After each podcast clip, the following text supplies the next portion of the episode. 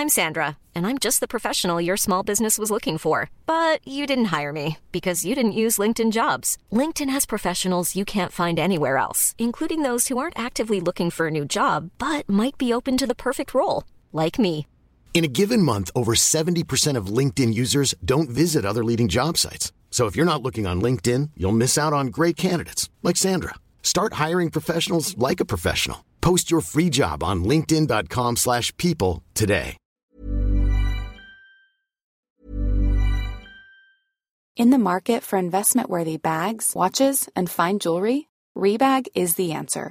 Rebag is a luxury resale platform where each piece is carefully inspected by experts to ensure quality and authenticity. Use Rebag to buy and sell finds from the world's top brands, including Louis Vuitton, Chanel, and Cartier. Head to Rebag.com to get 5% off your first purchase with code REBAGNEW. Shop today at Rebag.com. That's R E B A G.com. And use promo code REBAGNEW for 5% off your first purchase. Hey, it's Ryan Reynolds, and I'm here with Keith, co star of my upcoming film, If, only in theaters, May 17th. Do you want to tell people the big news?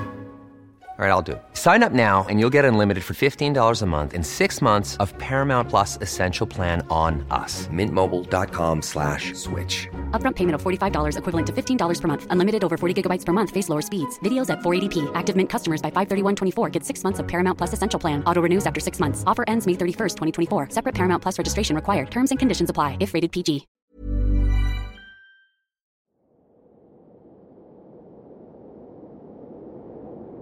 Hola, me llamo Mike.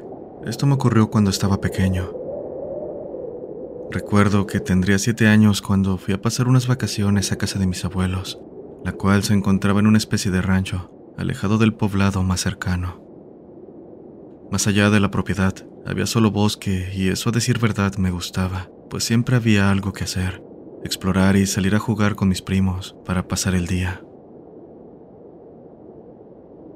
En cierta ocasión le pedimos permiso a mis abuelos de ir a jugar al bosque, quienes nos dieron permiso diciéndonos que tuviéramos cuidado y no nos alejáramos mucho. Caminamos entonces hasta el límite de la propiedad, donde había una cabaña muy pequeña, misma que también tomábamos como nuestro límite, pues a decir verdad nos causaba miedo ir más allá. No era tanto por los animales o algo así, sino más bien el miedo a perdernos, algo que suele pasar con mucha frecuencia si no se tiene el debido cuidado. Los bosques son lugares donde puedes perderte fácilmente. Pero bueno, estando a punto de llegar a la cabaña, escuchamos el grito de un niño pidiendo ayuda. Mi primo y yo nos miramos para decir casi el unísono. ¿Escuchaste eso? Volteamos con miedo en esa dirección y sin decir más nos acercamos lentamente y con cuidado. Tal vez era alguien que se había lastimado aunque las probabilidades de encontrarse con alguien más, debido a lo remoto de la zona, eran escasas. No obstante, no podíamos descartarlo. Después de todo, el grito fue real. No muy lejos de ahí, había un rancho donde la gente suele pasar los fines de semana. Tal vez era alguien que se había perdido y de alguna manera llegado hasta la propiedad. Comenzamos a preocuparnos cuando dejamos atrás la cabaña que marcaba nuestro límite. El miedo a perdernos crecía conforme nos adentrábamos más en el bosque, pero los gritos nos alentaban a continuar, pues había alguien que necesitaba ayuda. Ayuda, por favor. Me cayó un árbol. Escuchamos. Después de unos minutos encontramos una cabaña más pequeña que en la que solíamos quedarnos. ¿Qué esperas? Vamos, dijo mi primo. Cuando abrimos la puerta, un olor animal muerto casi nos hace vomitar. Lo siguiente que vimos fue a alguien de nuestra edad en medio de la cabaña, en el suelo. Estaba de cuclillas, con la ropa sucia y rota, bastante vieja pensándolo ahora con más calma. Oye, ¿estás bien? dijo mi primo, quien cabe decir era mayor. ¿Tú eres quien gritó? El pequeño, sin embargo, se mantuvo en silencio. Aquello nos dio una mala vibra, además de lo mal que se sentía el ambiente en la cabaña. Esto no me dejó pensar, y no me culpen, siendo un pequeño de siete años, difícilmente podría haber tomado en cuenta el peligro en el que nos habíamos metido. mas fui consciente de ello hasta el momento en que divisé en una esquina de la habitación lo que parecía ser una cabeza cercenada. Vámonos, vámonos, empecé a decirle a mi primo una y otra vez, completamente asustado y rompiendo en llanto. En ese momento, el niño, que hasta hace un momento no se había movido para nada, comenzó a levantarse y girar lentamente hacia nosotros. Supongo que fue debido al miedo, pero no pudimos movernos. Lo único que pudimos hacer fue ver cómo ese niño, esa cosa, dirigía sus negros ojos hacia nosotros, mientras nos daba una retorcida sonrisa. Salimos corriendo en cuanto escuchamos el crujir de la madera, indicando que aquella cosa se lanzaría sobre nosotros. Como pudimos, llegamos a casa de mis abuelos, y en verdad agradezco que el niño no nos hubiera seguido. Le contamos a mis abuelos lo sucedido, quienes nos vieron con una expresión de horror en sus rostros. Se vieron entre ellos unos segundos como pensando si decirnos algo o no, pero al final simplemente nos dijeron que no volviéramos a ese lugar. Es peligroso adentrarse mucho en el bosque. Por lo que más quieran, no vuelvan a hacerlo. Y a decir verdad estaba de más. Nadie en su sano juicio volvería después de lo que vimos, y por supuesto así fue.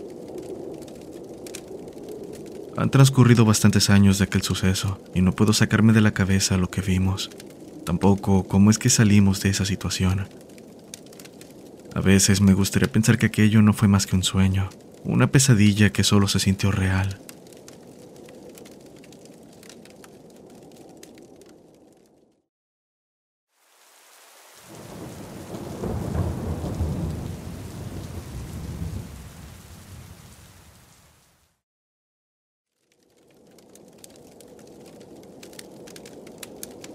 Hola comunidad, espero estén teniendo un buen día, tarde o noche. Vengo a compartir una historia que me contó mi abuelo, quien es ex policía de un pequeño pueblo del estado de Texas, en Estados Unidos. Ocurrió en los años 80. En cierta ocasión, unos vecinos llamaron a la policía local, ya que desde hace días el pozo de donde sacaban agua desprendía un olor extraño. Cuando llegó mi abuelo y su compañero de oficio, la familia en cuestión les explicó lo sucedido, y que en el momento en que detectaron el olor, por suerte no tenían necesidad de sacar agua del pozo. Mas lo preocupante era que, de no hacerse nada, el agua pronto sería un problema para ellos y sus tierras. Rápido, mi abuelo y compañía, con ayuda de su equipo, procedieron a sacar lo que había al fondo. Un animal muerto seguramente, que de no hacer nada terminaría envenenando el agua. Dice que era realmente pesado. Les costó trabajo sacar lo que mi abuelo describe como el cuerpo de un hombre. Al menos solo la forma, pues, asegura que este sujeto carecía de rostro. Era como si alguien se lo hubiera cubierto con un pedazo de tela muy fino, eliminando completamente cualquier rasgo. Aunque lo peor fue cuando hicieron la respectiva autopsia. El forense le contó que esa cosa, a la cual se refirieron como faceless, que en español la traducción sería sin rostro, mas era una palabra que usaban para referirse a una persona cuya identidad era desconocida. No tenía cerebro. Algo muy extraño, pero al final este mundo es vasto y la crueldad humana no conoce límites, asegura. Mi abuelo jamás supo lo que pasó con el cuerpo y con la zona, pues después de comentarles que trabajarían en el área, a él y a su compañero los movieron de zona, muy alejado de donde encontraron al Faceless. Tampoco les dieron explicación alguna, porque los relevaron del caso. Un evento tan extraño como aterrador que vale la pena traer para ustedes.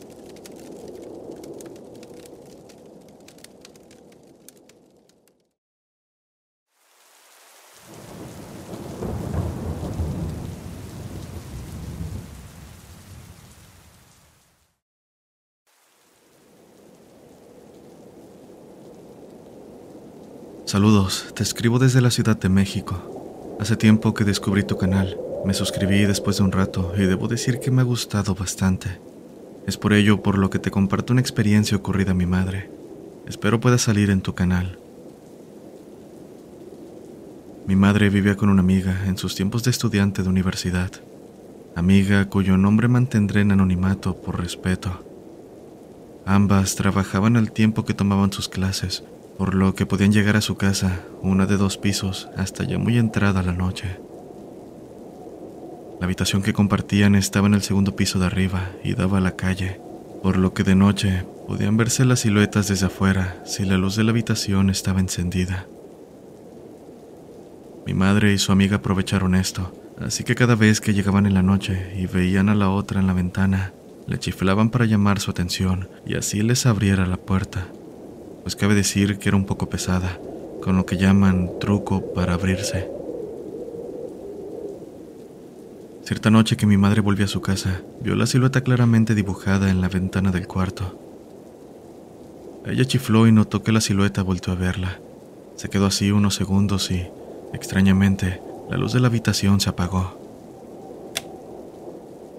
Mi madre se quedó un poco confundida, ya que la silueta no se había movido para nada a pesar de que tenías que dar unos pasos para llegar al interruptor de la luz. De cualquier forma, esperó un poco, pero nadie salió. Así que, pensando que su amiga tal vez estaba ocupada, fue a abrir la puerta sola. En el instante en que sus manos se posaron sobre ella, escuchó un chiflido. Se giró viendo que su amiga venía dando vuelta por la esquina, caminando tranquilamente saludándola. Llegó viendo la cara de susto que tiene mi madre. Le preguntó qué ocurría, lo que mi madre respondió con voz temblorosa. Acabo de ver tu silueta en la ventana. Su amiga la vio confundida, a lo que mi madre rápido explicó lo que había sucedido. Ambas entraron y buscaron por la habitación cualquier indicio de entrada forzada o algo que seguramente se habían robado, pues era la explicación más lógica. Un par de rateros que, al ver a mi madre en la calle, emprendieron la huida. Pero, por más que buscaron, no encontraron nada, ni indicios ni pertenencias faltantes. Incluso revisaron la cámara de la entrada principal, pero en ningún momento se mostraba que alguien, quien fuera, hubiera entrado o salido. Por si fuera poco, las ventanas estaban aseguradas y la casa estaba bien separada de las demás, por lo que ni siquiera los vecinos aparecían en las imágenes. Era como si la persona que estaba dentro hubiese aparecido de la nada. Ambas estaban asustadas. No querían entrar y lo peor es que de igual forma tenían que hacerlo.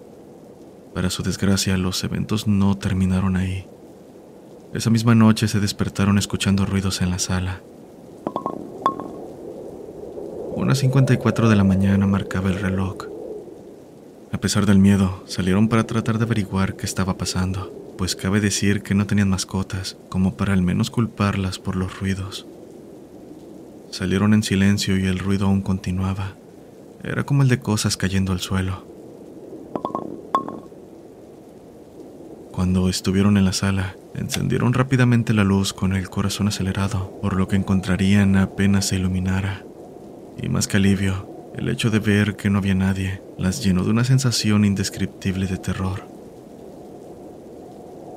Finalmente, y la gota que derramó el vaso fue al volver a la habitación pues estando frente al espejo se encontraron con su reflejo en aquella ventana y detrás de ellas la figura de alguien más. Voltearon presas del pánico, solo para encontrarse con que no había nadie, pero al volver la mirada a la ventana, claramente se dibujaba otra silueta, la de una mujer. Salieron corriendo como alma que lleva el diablo, y por más que lo intentaron, no pudieron evitar sentirse observadas por el resto de la noche.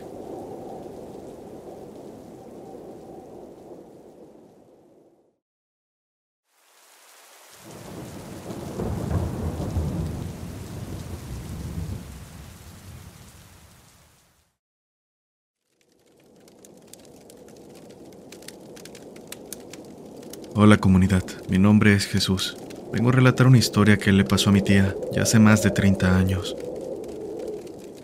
Ella fue la primera de sus hermanas en embarazarse. Su esposo se la llevó a vivir un tanto lejos de la casa de mis abuelos, un lugar que cabe mencionar se encontraba en las afueras de la comunidad, con casas bastante alejadas unas de otras y tramos de completa oscuridad cuando la noche caía.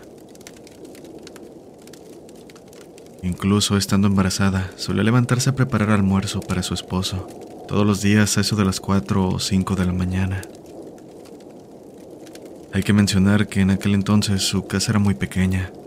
Contaba con un cuarto, cocina y una sala donde se encontraba un televisor y un sillón muy viejo. Y bueno, en el momento que ocurrió esto, ella tendría ocho meses de embarazo. Se levantó como cualquier día para preparar el desayuno y dejarlo en el lugar de siempre, donde mi tío lo pudiera ver cuando se levantara. Al voltear hacia el sillón, se encontró con horror la figura de una mujer, con vestido blanco muy sucio y cabello enmarañado. Su aspecto, dice, era como el de un vagabundo. Solo Dios sabe cómo aquella persona había conseguido colarse en la casa sin que nadie se hubiese percatado. No parecía un ladrón, pues en vez de lanzarse sobre ella, la figura solo se quedó de pie observándola, sin intención de hacer algo más. El rostro de aquella mujer la hizo palidecer de miedo, tanto así que se desmayó cayendo estrepitosamente al suelo. Mi tío, quien se despertó por el ruido, fue corriendo para ver qué pasaba, encontrándola tirada. La llevó inmediatamente a un hospital donde la atendieron, horas después les dieron la terrible noticia de que mi tía había perdido a su hijo, según los doctores, por el susto y golpe que se dio al caer. La noticia devastó a mis abuelos, pues era el primer nieto que tendrían. En cuanto a mi tía, le tomó años superar este suceso. No fue hasta que tuvo a su segundo hijo que pudo seguir adelante.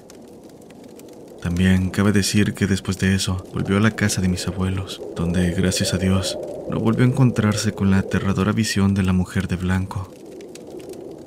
Gracias por escuchar mi relato. Saludos desde Querétaro.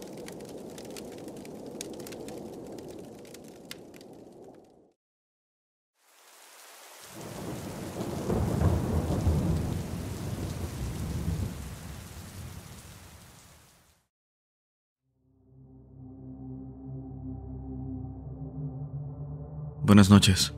Antes de comenzar, te envío un saludo cordial, ya que soy muy fan de tu canal y de las fascinantes historias de la comunidad.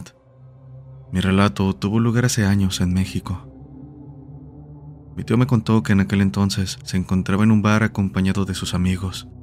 Era una de esas noches de fiesta, y como era habitual, terminaban un poco entrados en copas, entre plática y demás. Era algo que hacían cada fin de semana, por lo que ni uno habría adivinado que esa noche sería diferente a las demás, una que los marcaría de por vida. Habían salido del bar entre las 2 y 3 de la mañana, pero como no habían tenido suficiente, se dispusieron a tomar un taxi para seguir la fiesta en otro lugar de más ambiente. Los minutos pasaron y no se veía ningún taxi. Dice que mientras esperaban, cantaban y repetían una canción que decía, que me lleve el diablo, o algo así. Era una muy sonada por aquel entonces, y un tanto pegajosa según sus palabras. Por supuesto, el alcohol había hecho su trabajo, por lo que no les importaba cantar a todo pulmón en las oscuras calles. Estaban por irse a sus casas cuando vieron un taxi dar vuelta hacia ellos en la esquina de la calle. Rápido le hicieron señas para ir a su siguiente destino, y algo que notaron, pero que no les importó, fue que el taxi tenía una forma extraña. Más bien, una mala vibra lo rodeaba, pues a pesar de lucir como un taxi cualquiera, mi tío sintió un escalofrío conforme más estaba cerca. Las ganas de seguir bebiendo tuvieron un peso mayor sobre ellos, así que tan pronto se acercó, entraron en la unidad. El taxista, una persona extraña que pareció ocultar su rostro, comenzó el camino sin preguntar siquiera dónde iban.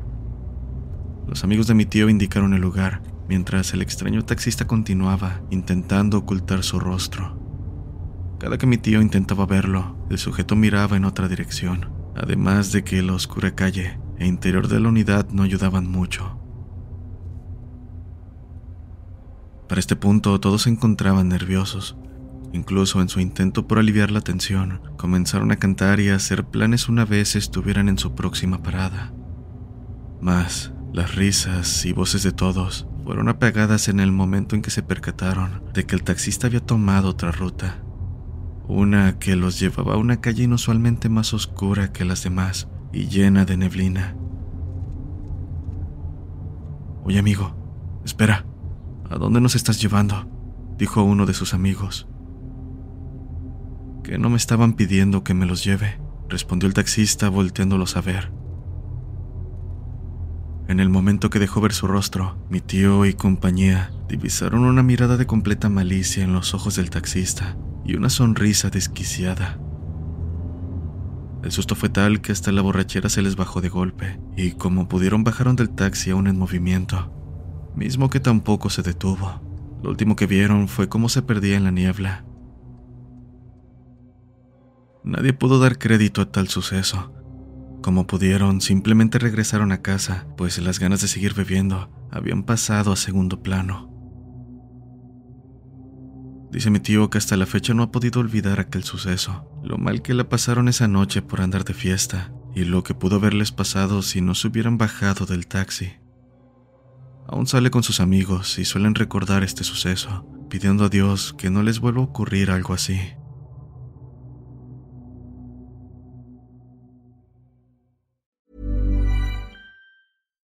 If you're looking for plump lips that last, you need to know about Juvederm lip fillers. With Juvederm Volbella XC and Juvederm Ultra XC, your lip look, whether it's subtle or bold, can last up to one full year with optimal treatment and no additional maintenance. Find a licensed specialist and see if it's right for you at juvederm.com today. That's J U V E D E R M.com. Add fullness to lips in adults over 21 with Juvederm Volbella XC or Juvederm Ultra XC. Do not use if you have severe allergies or a history of severe allergic reactions, or if you're allergic to lidocaine or the proteins used in Juvederm. Tell your doctor if you have a history of scarring or taking medicines that decrease the body's immune response or that can prolong bleeding. Common side effects include injection site redness, swelling, pain, tenderness, firmness, lumps, bumps, bruising, discoloration, or itching. As with all fillers, there's a rare risk of unintentional injection into a blood vessel, which can cause vision abnormalities, blindness, stroke, temporary scabs, or scarring. For full important safety information, visit juvederm.com.